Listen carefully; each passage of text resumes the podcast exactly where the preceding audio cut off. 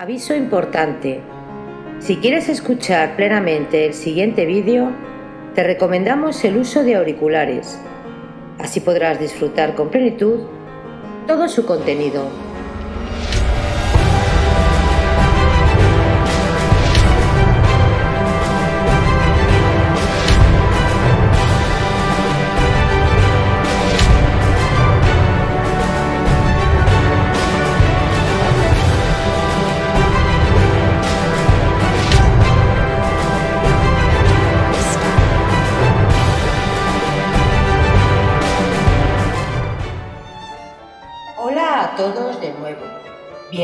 Bienvenidos a Biografías Épicas. Hoy continuamos con la narración de la novela histórica y épica Lo que el viento se llevó, de la escritora Margaret Mitchell. Recordaros suscribiros al canal para así poder colaborar a crecer juntos. Hay muchas historias increíbles por descubrir. Lo que el viento se llevó, por Margaret Mitchell. Capítulo 49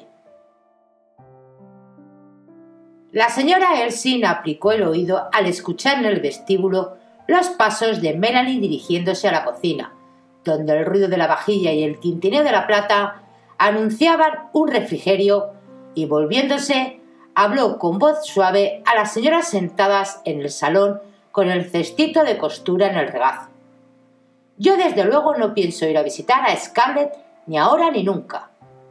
Y la fría y señorial expresión de su rostro se acentuaba más que nunca. Los otros miembros del ropero de señoras para viudas y huérfanos de la Confederación abandonaron ansiosas sus agujas y aproximaron sus mecedoras. Todas las señoras habían estado deseando poder criticar a Scarlett y a Red, pero la presencia de Melanie lo había evitado. Precisamente el día anterior, la pareja había vuelto de Nueva Orleans y ocupaba las habitaciones nupciales del Hotel Nacional. Hunt dice que debo ir, aunque sea puramente de cumplido, porque el capitán Butler le salvó la vida, continuó la señora Elsie. Y la pobre Fanny le da la razón y dice que también ella irá a verla. Yo le he dicho, Fanny, si no fuera por Scarlett, el pobre Tommy estaría con vida aún en estos momentos. Es un insulto a su memoria el ir. Y Fanny, que no tiene ni pizca de sentido común, me contestó Madre, no voy a visitar a Scarlett, voy a visitar al capitán. Hizo cuanto pudo para salvar a Tommy, y no es culpa suya si no lo consiguió. Qué tonta es la gente joven. Ir a verlos, dijo la señora Meriwether con su robusto seno hinchado de indignación al recordar lo rudamente que Scarlett había recibido su consejo sobre su matrimonio con Red. Mi Mirabella era tan boba como su Fanny.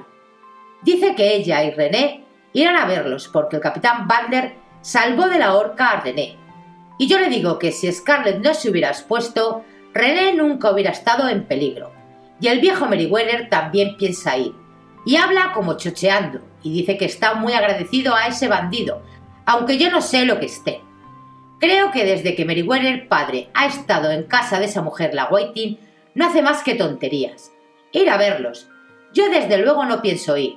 Scarlett se ha colocado fuera de la ley al casarse con ese hombre. Ya estaba bastante mal que durante la guerra especulara e hiciera dinero explotando nuestra hambre.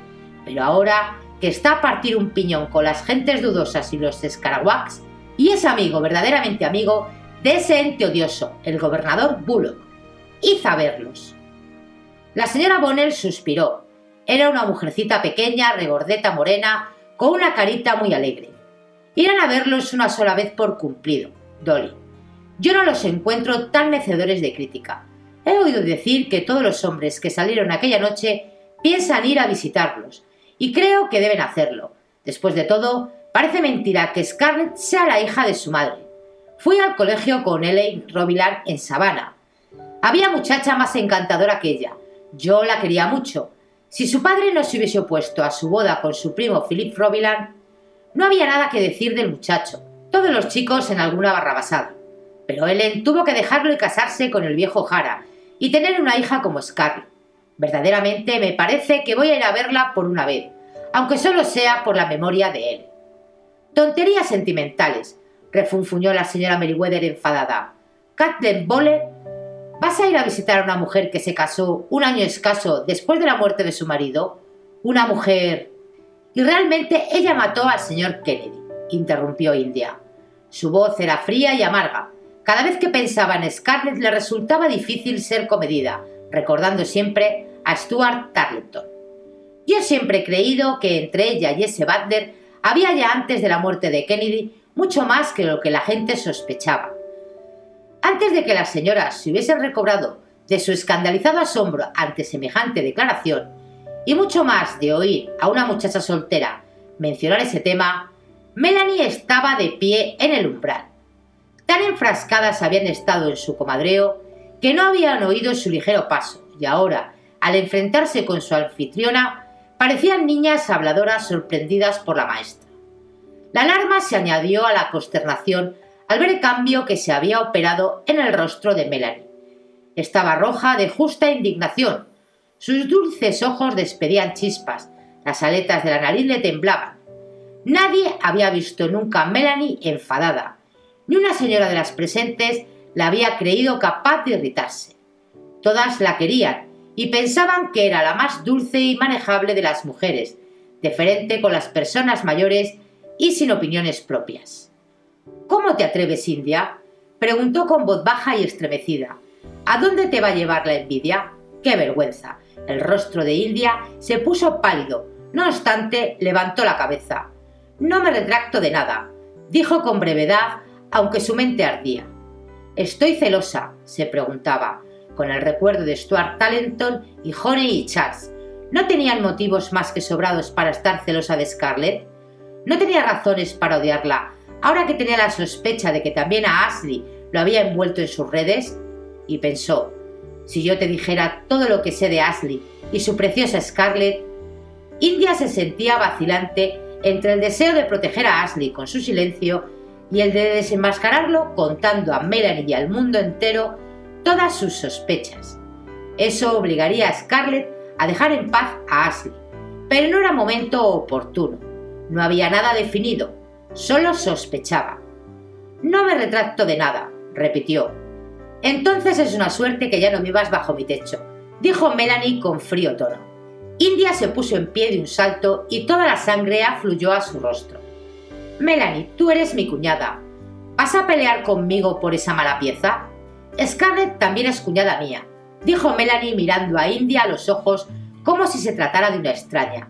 Y más querida para mí que una hermana de sangre pudiera serlo. Si tú olvidas tan fácilmente los favores que me ha hecho, yo no los puedo olvidar. Se quedó conmigo durante el sitio, cuando todo el mundo se había ido, cuando hasta tía Piti había huido a Macon.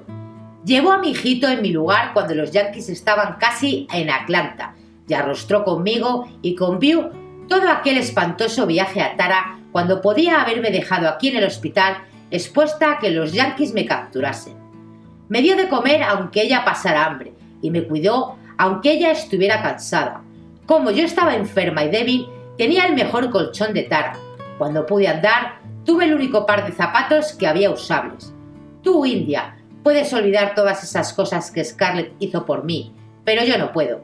Y cuando Ashley llegó a casa enfermo, desanimado, sin un hogar, sin un céntimo en el bolsillo, ella lo recibió como una hermana, y cuando creíamos que tendríamos que marchar al norte y nos destrozaba el corazón abandonar Georgia, llegó Scarlett y le dio la dirección de las serrerías. Y el capitán Butler salvó la vida de Ashley por pura bondad de corazón. Indudablemente, no tenía por qué hacer nada por Ashley. Y yo estoy agradecida, agradecidísima a Scarlett y al capitán Butler. Pero tú, India, ¿cómo puedes olvidar los favores que Scarlett nos ha hecho a mí y a Ashley? ¿Cómo puedes apreciar la vida de tu hermano en tan poco como para levantar calumnias al hombre que la salvó, si te presentaras de rodillas ante el capitán Balder y Scarlett, no sería bastante. Vamos, Melanie, dijo la señora Meriwether, que había recobrado la serenidad. Esa no es una manera muy correcta de hablar a India. Ya oí lo que dijo usted también de Scarlett, exclamó Melanie, lanzándose contra la obesa señora con el ademán de una duelista. Habiendo arrancado el acero del cuerpo de un antagonista vencido, se revuelve furioso contra otro. Y usted también, señora Elsie. Lo que piensen de ella en sus mezquinas mentes me importa poco, pero lo que digan de ella en mi propia casa y al alcance de mi oído, eso es asunto mío.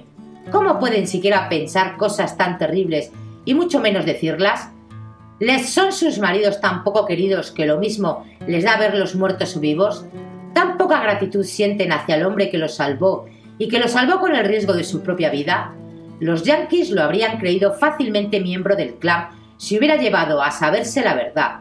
Lo hubieran ahorcado, pero él se arriesgó por los maridos de todas, por su padre político, señora Meriwether, y por su hijo político y sus dos sobrinos también, y por su hermano, señora Bonner, y por su hijo político, señora Elsie. Ingratas, eso es lo que son ustedes. Exijo una retractación de todas. La señora Elsie estaba en pie, guardando su labor en la cestita. Si alguien me hubiera dicho que podía ser tan maleducada, Melanie, no, no me retractaré. India tiene razón. Scarlett es una desahogada, una mala pécora. No puedo olvidar cómo se portó durante la guerra, y no puedo olvidar lo impertinente que se puso en cuanto tuvo un poco de dinero.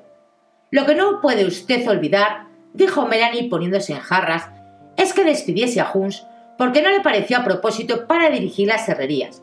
Melanie, gimió un coro de voces. La señora Elsie irguió la cabeza, precipitándose hacia la puerta. Con la mano en el picaporte se detuvo y volviéndose. Melanie, dijo con voz emocionada, esto me destroza el corazón, cariño. He sido la mejor amiga de tu madre. Yo ayudé al doctor Myth a traerte a este mundo, y te quiero como si fueras mi hija. Si fuera por algo que valiera la pena, no me sería tan duro oírte hablar así. Pero por una mujer como Scarlett O'Hara, que no tendría el menor reparo en hacerte una mala pasada, lo mismo a ti que a cualquiera de nosotras. A las primeras palabras los ojos de Melanie se llenaron de lágrimas, pero volvieron a adquirir la expresión de ira al terminar de hablar. Que todas lo tengan por bien entendido, dijo. Aquellas de ustedes que no vayan a visitar a Scarlett no tienen por qué volver a visitarme a mí jamás. Hubo grandes murmullos de voces y confusión al levantarse las señoras, la señora Elsin dejó caer al suelo su cesta de labor y volvió a entrar en la habitación con su moño postizo todo torcido. No puedo admitirlo, no puedo admitirlo, gritó. Estás fuera de tino, Melanie, y no te considero responsable de tus palabras. Serás siempre mi amiga y yo lo seré tuya. Me niego a dejar que esto se interponga entre nosotras. Estaba llorando, y sin saber cómo, Melanie se encontró en sus brazos llorando también, pero declarando entre sollozos que mantenía absolutamente todo cuanto había dicho. Varias otras señoras se echaron a llorar, y la señora Meriwether, sonándose estruendosamente, estrechó en un mismo abrazo a Melanie y a la señora Elsie. Tía Pitty, que había contemplado aterrada toda la escena, cayó de pronto al suelo, en uno de los pocos desmayos auténticos que había sufrido jamás. Entre tanta lágrima, confusión, besos, tanto precipitarse a buscar sales y el frasco de brandy, Solo un rostro permaneció tranquilo y unos ojos secos. India Wilkes se marchó sin que nadie se diera cuenta. El abuelo Meriwether, que se encontró unas horas después en el café La Hermosa de hoy a tío Henry Hamilton, le relató los acontecimientos que él conocía por la señora Meriwether. Se lo contó con delicia, pues estaba entusiasmado de que alguien hubiera tenido el valor de hacer ceder a su terrible nuera. Desde luego, él sería incapaz. Bien, ¿y qué decidió por fin ese montón de locas? Preguntó irritado tío Henry.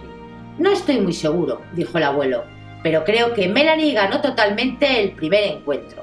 Apostaría que todas esas señoras irán a ver a Scarlett al menos una vez. La gente haría cualquier cosa por esa sobrina suya, Henry. Melanie es una loca, y esas señoras tenían razón. Scarlett es una buena pieza, y nunca he comprendido cómo Charles se casó con ella, dijo bruscamente tío Henry. Pero por otra parte, Melanie tiene también razón. Es de rigor que las familias de los hombres a quienes el capitán Butler salvó la vida vayan a visitarlos. Mirándolo bien, a mí no me resulta tan mal el capitán Butler. Demostró ser un hombre inteligente el día que nos salvó la cabeza. Esa Scarlett a la que no puedo tragar. De todos modos, iré a visitarlos. Scarlett es sobrina mía por alianza, después de todo. Estoy tentado de ir esta misma tarde. Iré con usted, Henry. Dolly se va a poner como para que la aten cuando se entere de que ya he ido. Espere que me beba otra copa. Vamos a brindar por el capitán Butler. Hay que decir en honor suyo que siempre ha sido un buen catador. Red había dicho que la vieja guardia no se rendiría nunca, y tenía razón. Conocía el escaso valor de las pocas visitas que les habían hecho. Las familias de los hombres que habían tomado parte en la desgracia salida del clan les hicieron la primera visita, pero volvieron con poca frecuencia y desde luego no invitaron a los Butler a sus casas. Red decía que no hubiera ido ni una sola vez a no ser por el miedo a la cólera de Melanie.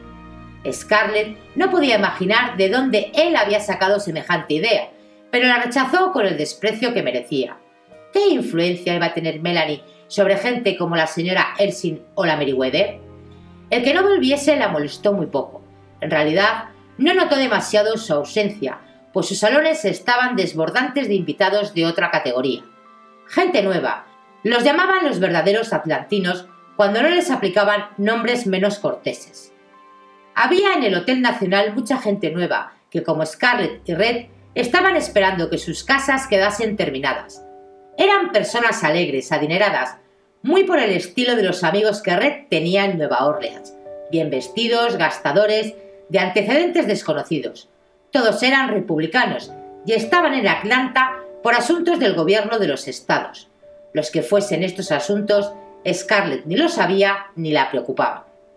Red hubiera podido decirle exactamente de lo que se trataba. Eran los mismos asuntos que tienen los cuervos con los animales muertos. Olían la muerte desde lejos y acudían infaliblemente para saciarse en los cadáveres. El gobierno de Georgia había muerto, el Estado estaba desamparado y los aventureros se precipitaban sobre él. Las mujeres de los amigos de Red llegaban a visitarla en tropel, y lo mismo ocurría con la gente nueva que Scarlett había conocido cuando les vendió el maderaje para sus casas.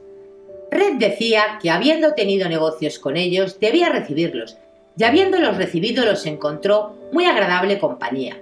Llevaban encantadores vestidos y nunca hablaban de la guerra ni de los tiempos difíciles. Limitaban su conversación a modas, escándalos y wits. Scarlett nunca había jugado a los naipes y se entusiasmó con el witch, haciéndose en poco tiempo una excelente jugadora. En cualquier sitio del hotel donde ella estuviera, la seguía una multitud de jugadores de Witch, pero no podía seguirla muy a menudo porque estaba demasiado ocupada con la construcción de su casa para dejarse agobiar por los visitantes. Prefería aplazar sus actividades sociales para cuando ésta estuviera terminada y pudiese presentarse como la dueña de la mansión más lujosa y la que más espléndidas fiestas organizaba. Durante los días largos y calurosos, contempló cómo se elevaba su casa, de piedra roja y grijo gris hasta llegar a dominar todas las demás de Peachtree Street. Olvidados almacén y serrerías, pasaba el tiempo en el solar discutiendo con los carpinteros, riñendo los albañiles, metiendo prisa al contratista. Viendo levantarse los muros, pensaba con satisfacción que una vez terminada iba a resultar la casa más grande y hermosa de la ciudad. Sería aún más importante que el edificio inmediato que había sido adquirido por el gobierno para la residencia oficial del gobernador Bullock. La residencia del gobernador era muy aparatosa, con maderas labradas en aleros y barandillas, pero la complicada labor de volutas de la casa de Scarlett dejaba chiquita a la residencia. Esta tenía salón de baile, pero parecía una mesa de billar al lado de la enorme habitación que ocupaba todo el tercer piso de la casa de Scarlett. Para decirlo de una vez, la casa tenía de todo más que la residencia y más que cualquier otro edificio de la ciudad, más cúpulas y torrecillas y torres y balcones y tragaluces y muchas más ventanas con vidrios de colores. Una galería daba vuelta a toda la casa y cuatro tramos de escalones en las cuatro fachadas del edificio conducían a él. El parque era amplio y lleno de verdor, y había esparcidos por él bancos de hierro rústicos, un cenador de armadura metálica, cuya estructura, según había asegurado a Scarlett, era del más puro estilo gótico, y dos grandes estatuas de hierro, un ciervo y un mastín tan grande como una jaca de Stella. Estos dos animales de metal eran Paragüez y Ela, un tanto asombrados del esplendor y de la sombría elegancia de su nuevo hogar, las dos únicas notas alegres y simpáticas. En el interior de la casa estaba decorado a gusto de Scarlett, alfombras grandes y gruesas que no dejaban desnudo ni un dedo del entarimado, cortinas de terciopelo rojo y un moblaje de nogal de lo más moderno y lujoso, tallado donde hubiera una pulgada que tallar y tapizado con un crin tan suave que las señoras tendrían seguramente que apoyarse en él con sumo cuidado por el temor a deslizarse y resbalar. Por todas partes había en las paredes grandes espejos de cuerpo entero y otros más pequeños de marco dorado, tantos decía Red Butler como el establecimiento de Bella Whiting. Acá y allá se veían grabados al acero con pesados marcos que Scarlett había encargado expresamente a Nueva York, de los cuales algunos medían dos metros y medio de largo. Las paredes estaban cubiertas con lujoso papel oscuro, los techos eran altos y la casa siempre estaba sombría, pues las ventanas se hallaban materialmente escondidas tras colgaduras de terciopelo color ciruela que impedían penetrar el sol. En todo y por todo era una casa como para quedar mudo de asombro, y Scarlett, pisando las gruesas alfombras y hundiéndose en el abrazo de los suaves colchones de pluma, recordaba los suelos fríos, los duros catres de Tara y se sentía satisfecha. Ella estaba convencida de que era la casa más bonita y más elegante puesta que había visto. Pero Red decía que era una verdadera pesadilla. Sin embargo, si eso la hacía feliz, que lo fuese, enhorabuena. Un extraño, sin necesidad de que nadie le dijese ni una palabra de nosotros, se daría cuenta de que la casa ha sido edificada con dinero mal adquirido, dijo. Porque mira, Scarlett, el dinero mal ganado nunca lleva a buen fin, y esta casa no puede ser prueba más clara de la verdad del axioma. Es precisamente el estilo de casa que ha de edificar un especulador. Pero Scarlett, desbordante de orgullo y felicidad, y llena de planes de las diversiones que iba a organizar cuando estuviesen definitivamente instalados en la casa, se limitó a tirarle juguetona de una oreja, diciendo Vamos, hombre. Scarlett sabía que Red le gustaba provocarla con cualquier motivo, y que si tomaba en serio sus burlas, pasaría la vida peleándose. Y como no le gustaban esas luchas de palabras, porque siempre era ella la que llevaba las de perder, había decidido no atender nunca lo que él decía, y cuando no tenía más remedio que oírle, entonces lo tomaba a broma, o por lo menos eso intentaba hacer. Durante la luna de miel y la mayor parte de su estancia en el Hotel Nacional, habían vivido juntos en buena armonía, pero apenas se instalaron a la nueva casa y Scarlett reunió a su alrededor nuevas amistades, empezaron a surgir entre ellos amargas peleas. Eran peleas breves, muy cortas, porque era imposible estar mucho tiempo peleándose con Red, que permanecía fríamente indiferente ante sus exaltadas palabras y esperaba su oportunidad para acorralarla en un lugar sin defensa. Scarlett se peleaba, Red no. Se limitaba a exponer su inequívoca opinión sobre ella, sus amigos, sus actos y su casa. Y algunas de estas opiniones eran de tal naturaleza que Scarlett no podía desoírlas por más tiempo ni tomarlas como bromas. Por ejemplo, cuando decidió cambiar el nombre de Almacenes Generales de Kennedy por otro más eufórico y le pidió que discurriese un título en el que entrase la palabra emporio, Red sugirió Caveat Emporium, asegurándole que sería un nombre más en consonancia con el género de mercancías que se vendían en el almacén. A Scarlett le parecía que sonaba bien y hasta había llegado a hacer pintada la muestra, cuando Ashley Wilkes, bastante turbado, le tradujo su verdadero sentido, y Red habíase reído locamente de la rabia de Scarlett. Luego su modo de tratar a Mamita. Mamita no había cedido nunca ni una pulgada en su punto de vista de que Red era una mula con arneses de caballo. Era cortés con él, pero fría. Siempre le llamaba Capitán Butler, nunca señorito Red. No le hizo la menor reverencia cuando le regaló las enaguas encarnadas, y desde luego no se las puso nunca. Procuraba mantener a Wade y a Ella lo más distante posible de él, pese al hecho de que Wade adoraba al tío Red, y de que Red, indudablemente, tenía mucho cariño al chiquillo. Pero en lugar de despedir a mamita o ser seco o severo con ella, Red la trataba siempre con la mayor deferencia, con mucha más cortesía que a ninguna de las señoras amigas recientes de Scarlett. Verdaderamente, con mucha más cortesía que a la misma Scarlett, siempre pedía permiso a mamita para llevar a Wade a pasear a caballo, y la consultaba antes de comprar muñecas a ella. Y mamita a duras penas se mostraba cortés con él. Scarlett opinaba que Red debía ser enérgico con mamita, como corresponde al jefe de la casa, pero Red se reía y decía que mamita era el verdadero jefe de la casa. Puso furiosa a Scarlett diciéndole que se disponía a sufrir mucho por ella, de allí a unos años cuando el gobierno republicano hubiera desaparecido de Georgia y los demócratas estuvieran de nuevo en el poder. Cuando los demócratas tengan un gobernador y una legislación propia, todos tus nuevos amigos republicanos serán barridos de la escena y los enviarán a servir a un bar o a despachar en un bazar de ropa vieja, que es de donde procede, y tú te encontrarás abandonada, sin un solo amigo, ni aristócrata ni republicano. En fin, no hay que preocuparse del mañana. Scarlett se rió y no sin razón, pues por aquel entonces Bullock estaba bien firme en su sillón de gobernador. 27 negros formaban parte del Parlamento y millares de los votantes demócratas de Georgia estaban desterrados. Los demócratas no volverán nunca. Lo único que hacen es excitar a los yanquis y alejar hasta lo infinito el día en que pudieran volver. Lo único que hacen es hablar fuerte y reunirse en mítines nocturnos. Sí volverán. Conozco a la gente del sur. Conozco a los georgianos. Son tercos y de cabeza muy dura. Si necesitan hacer otra guerra para volver, harán otra guerra. Si tienen que comprar los votos de los negros como han hecho los yanquis, comprarán los votos de los negros. Si tienen que hacer votar a 10.000 muertos como hicieron los yanquis, todos los cadáveres de todos los cementerios de Georgia estarán en las urnas. Las cosas se van a poner tan mal bajo la suave férula de nuestro buen amigo Rufus Bullock que Georgia llegará a arrojarlo al fin. Red, no digas vulgaridades, gritó Scarlett.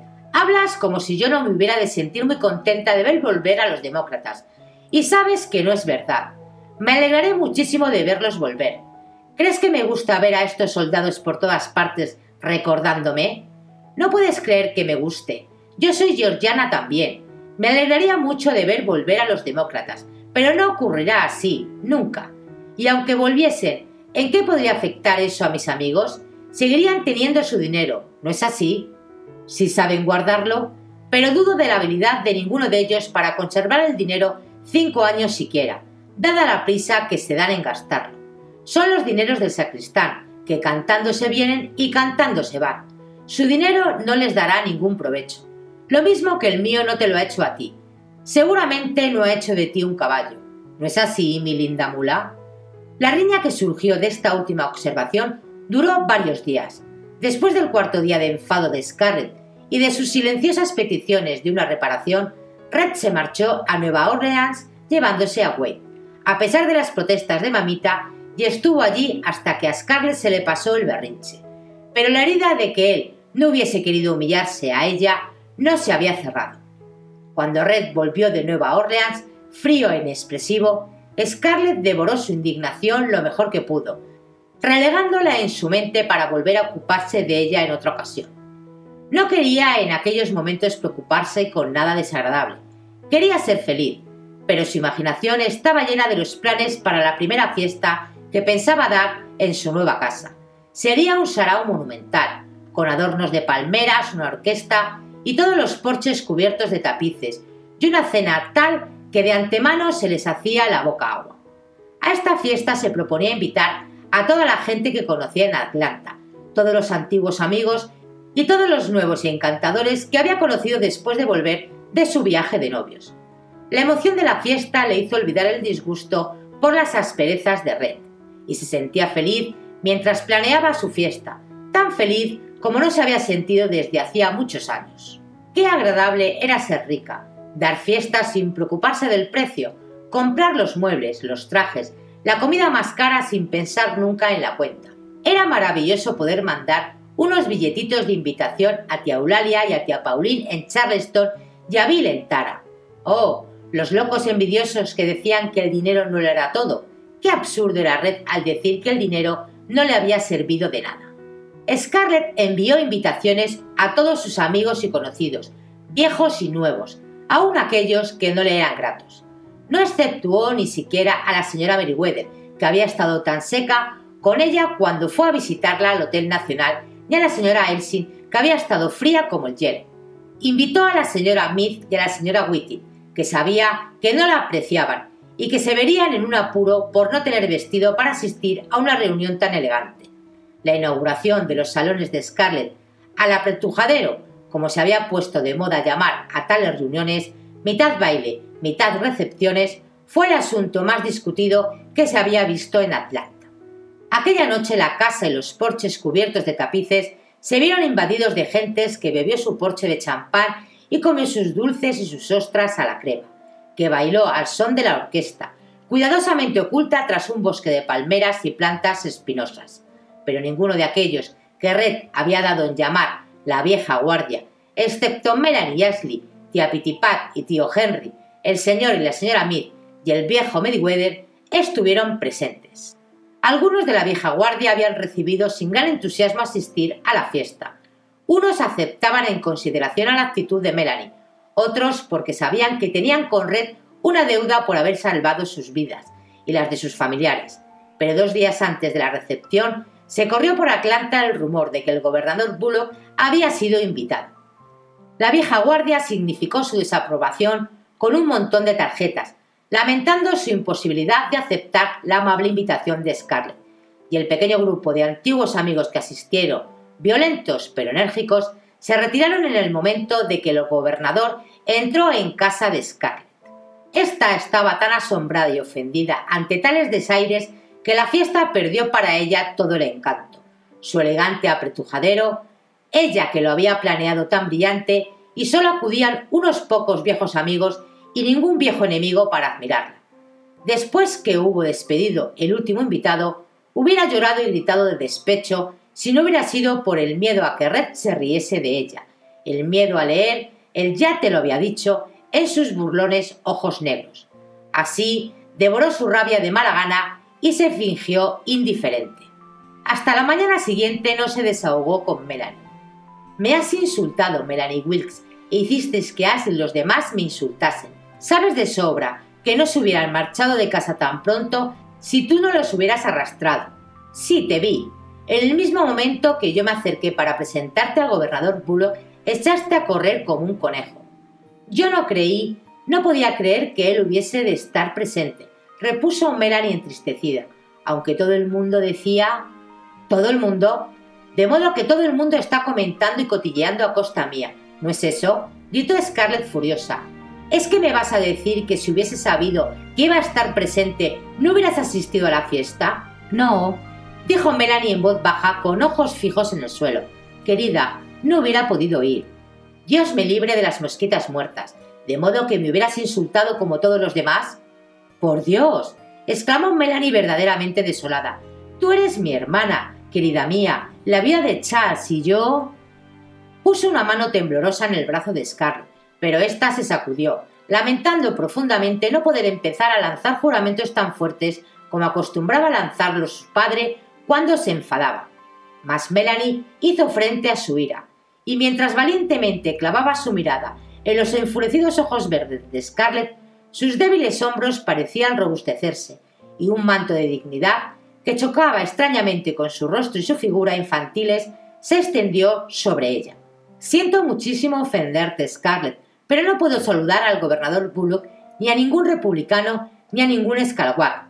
No le saludaré en tu casa ni en ninguna otra. No, ni aunque tuviera que... aunque tuviera que...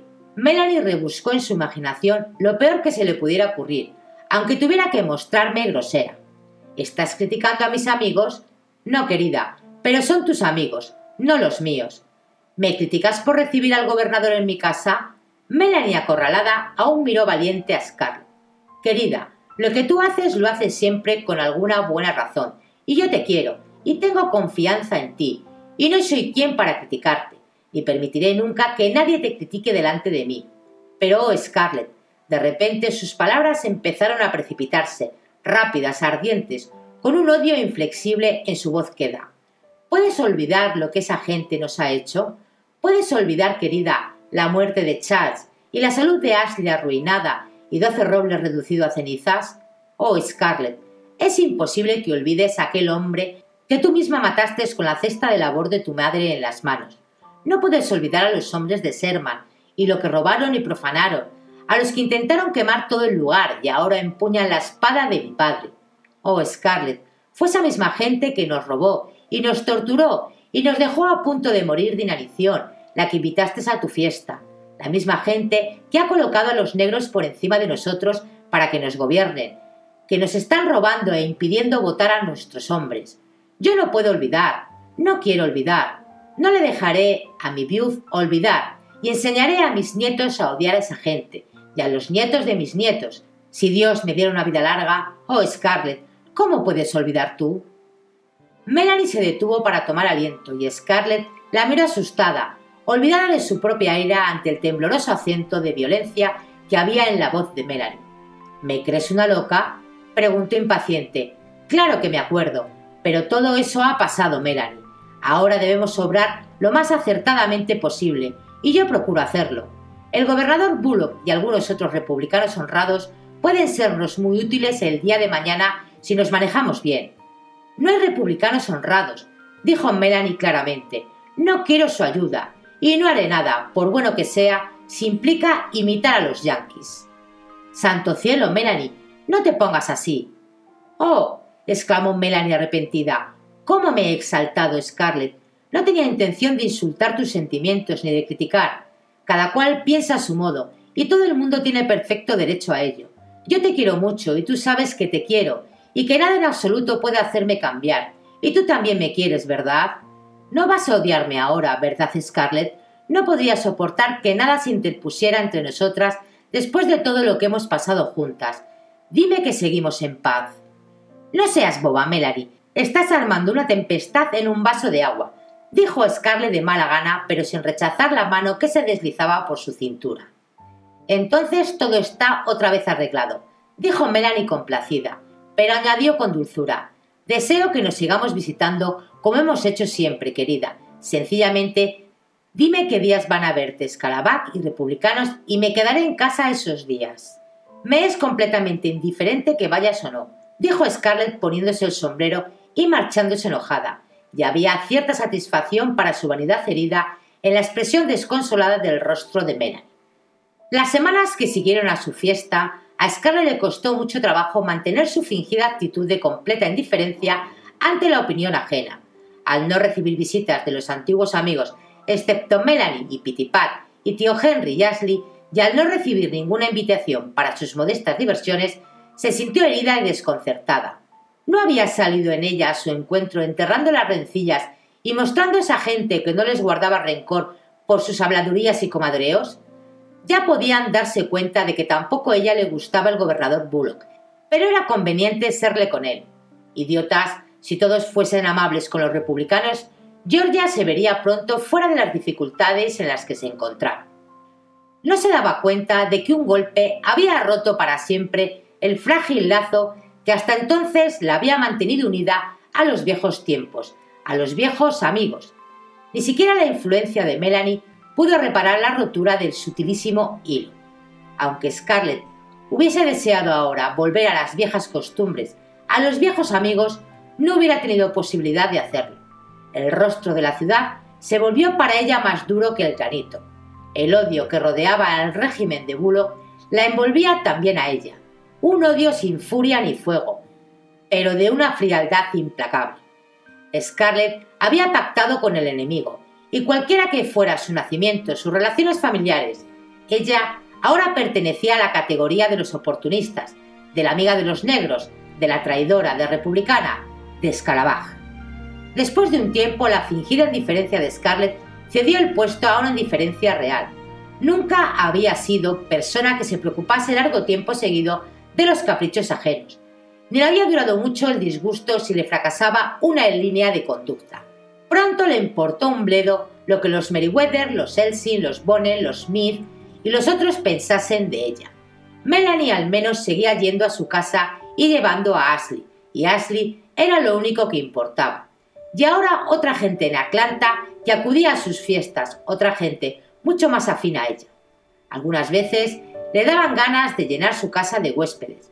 Podía hacerlo si quería, y esos huéspedes serían mucho más divertidos, mucho más elegantemente ataviados que las cursis y ridículas ñoñas que la desaprobaban. Estas gentes eran advenedizas en Atlanta, unos conocidos de Red, otros socios suyos en aquellos negocios a los que Red hacía siempre referencia como simples negocios, vida mía.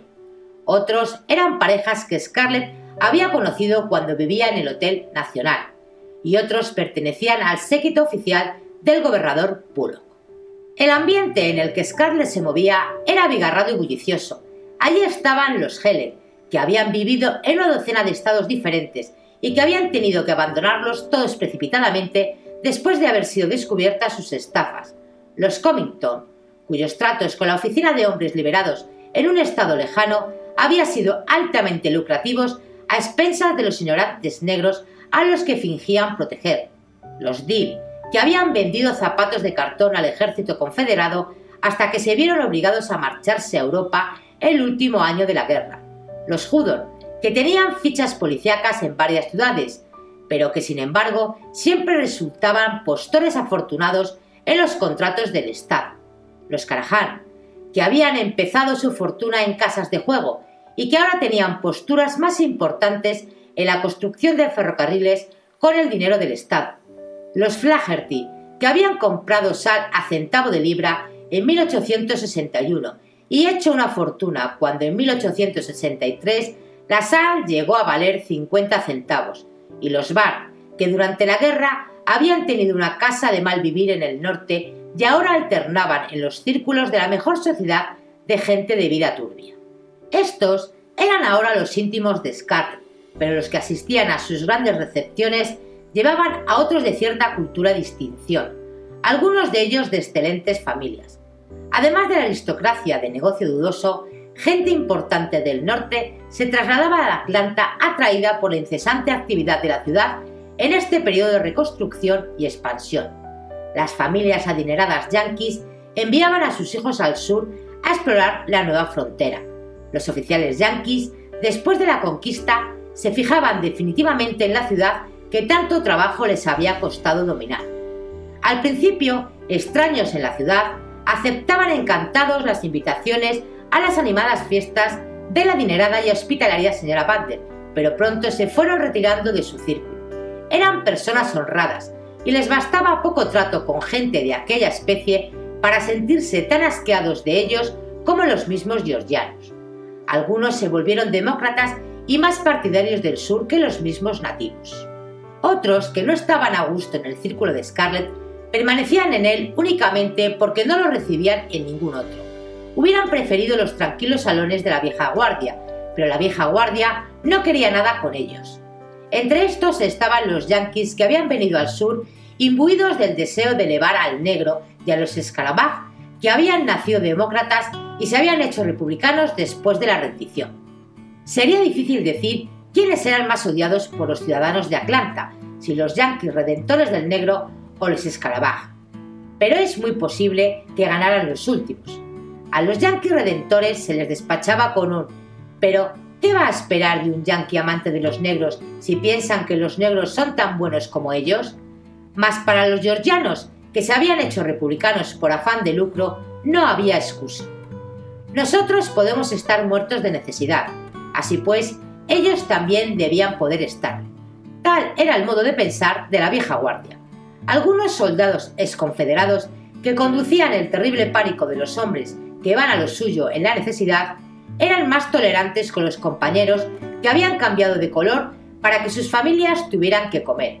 Pero las mujeres de la vieja guardia no. Y las mujeres eran el poder inflexible e implacable que estaba tras los bastidores sociales. La pérdida causa era fuerte y más querida para sus corazones ahora, que lo había sido cuando estaba en el pináculo de la gloria. Ahora era un fetiche. Cualquier cosa que se refiriera a ella era sagrada. Tumbas de los hombres que habían muerto por ella, los campos de batalla, las banderas hechas jirones, los sables cruzados en el vestíbulo, las borrosas cartas del frente, los veteranos. Estas mujeres no daban ayuda, descanso en el cuartel al menor de sus enemigos, y ahora Scarlett estaba incluida entre los enemigos. En aquella mezclada sociedad, reunida por las exigencias políticas, solo había una cosa común, el dinero. Como la mayoría de ellos no había visto en su vida antes de la guerra 25 dólares juntos, se había embarcado ahora en una fiebre de gastos cuando se recordaba igual en Atlanta.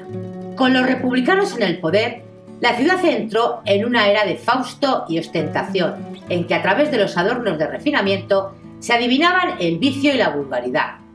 Nunca había resultado tan marcada la división entre los muy ricos y los muy pobres. Los que estaban en la cumbre no se acordaban de los menos afortunados, excepto naturalmente de los negros.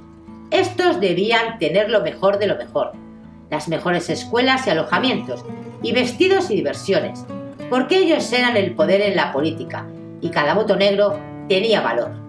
En cuanto a la gente recién empobrecida en Atlanta, ya podían caer en mitad de la calle muerta de inanición, que ello les tendría sin cuidado a los republicanos ricos. En la cresta de esta ola de vulgaridad, Scarlett cabalgaba triunfalmente, recién casada, arrebatadoramente linda, lujosamente ataviada, apoyada sólidamente en el dinero de Red. Era una época que parecía hecha para ella, cruda, alegre, estruendosa y ostentosa, llena de mujeres recargadamente vestidas, casas recargadamente amuebladas, demasiadas joyas, demasiados caballos, demasiada comida, demasiado whisky. Cuando casualmente Scarlett se detenía a pensarlo, comprendía que según el código de su madre, ninguna de sus amigas sería llamada señora. Pero había roto con el código materno demasiadas veces desde el día lejano en que en el salón de Tara había decidido llegar a ser la amante de Red y no iba a empezar ahora a sentir las punzadas de la conciencia. ¿Acaso estos nuevos amigos no fuesen, estrictamente hablando, damas y caballeros? Pero igual que los amigos de Red en Nueva Orleans, eran tan divertidos, mucho más divertidos que los amigos de su primera época en Atlanta, tan comedidos, tan piadosos, tan aficionados a Shakespeare, y excepto en su breve luna de miel, había tenido siempre tan pocas diversiones. ¿Cómo había podido nunca sentirse segura? Y ahora que se sentía segura, Deseaba bailar, jugar, reír, saciarse de manjares y de licores, hundirse en sedas y tisús, revolcarse en colchones de pluma y en mullidos butacones. Y todo esto lo hacía a conciencia, animada por la benevolencia tolerancia de Red. Libre de los frenos de su infancia, libre hasta el temor a la miseria, se permitía el lujo que soñara tan a menudo, el de hacerse completamente todo lo que se le antojara, y decirle a la gente que lo encontrara mal que se fuera a freír espárragos.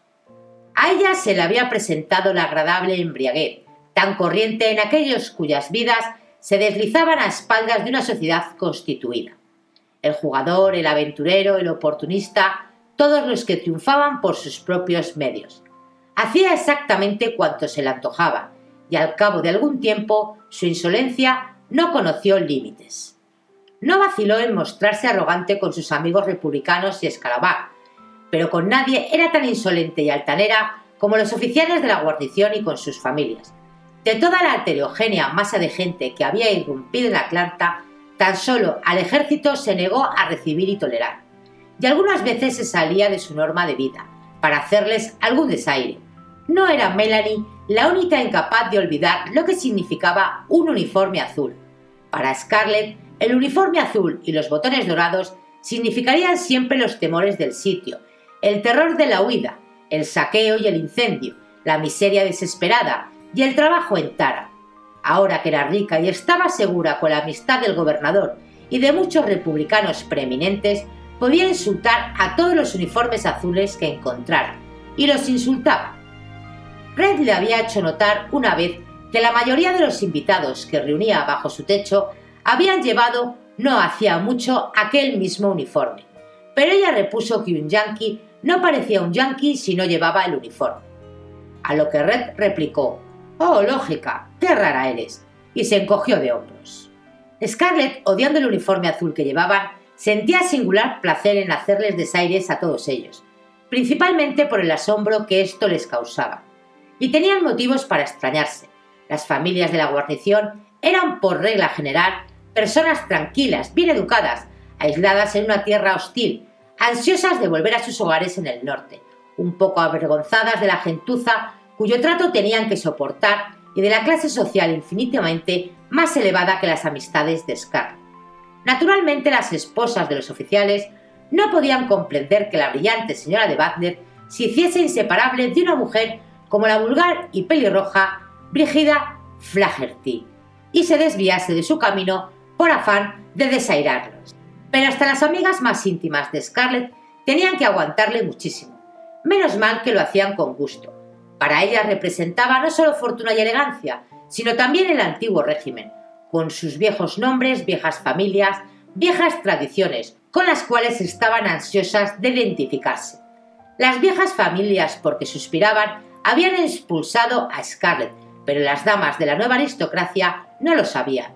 Lo único que sabían era que el padre de Scarlett había sido el amo de cientos de esclavos, que su madre era una Robiland de Savannah y su marido Red Bartlett de Charleston.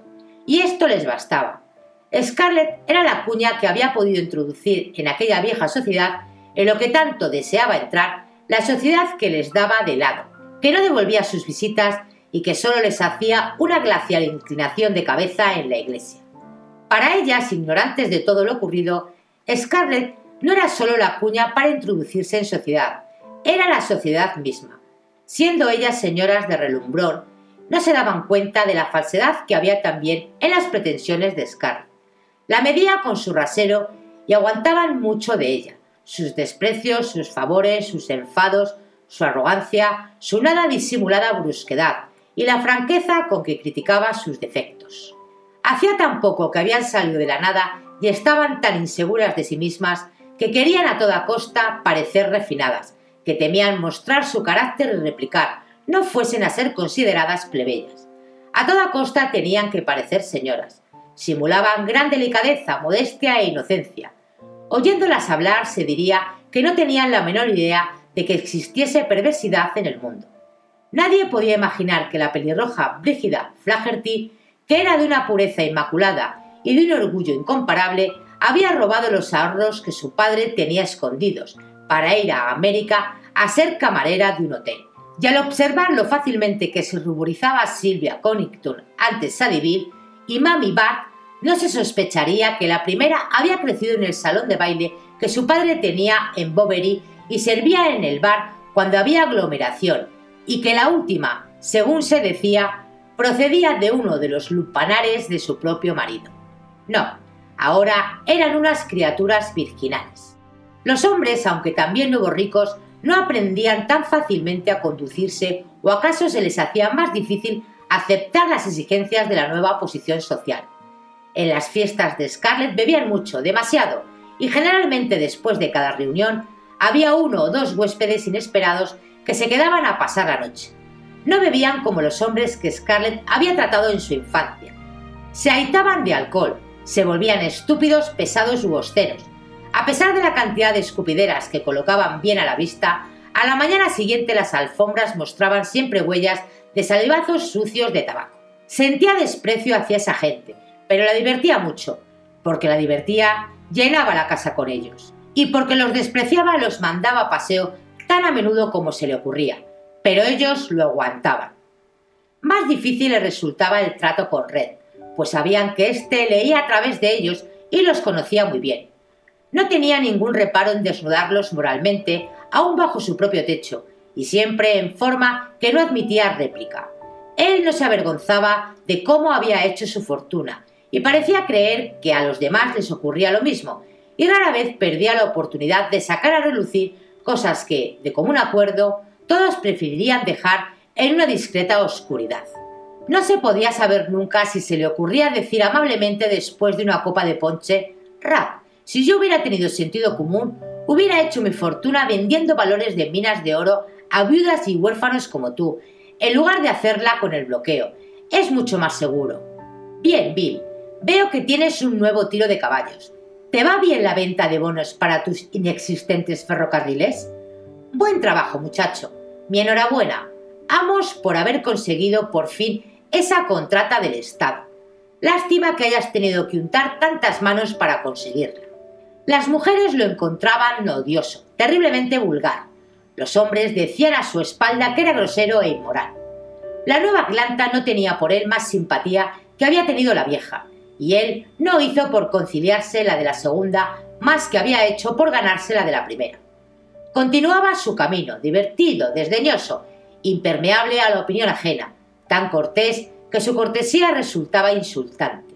Para Scarlett seguía siendo un enigma, pero un enigma cuya solución la preocupaba muy poco. Estaba convencida de que nada le complacía, ni podría complacerle, de que o bien deseaba algo ardientemente y no lo conseguiría, o bien nada deseaba, y por eso de nada se preocupaba. Reía con todo lo que ella hacía, fomentaba sus extravagancias e insolencias, se burlaba de sus pretensiones y pagaba sus cuentas. Fin del capítulo 49 de Lo que el viento se llevó. Si queréis el próximo capítulo en breve, deja tu comentario y tu like. Y tan pronto como me sea posible, tus deseos se harán realidad. Y recuerda, si no quieres perderte ningún capítulo, suscríbete. Gracias y hasta el siguiente vídeo.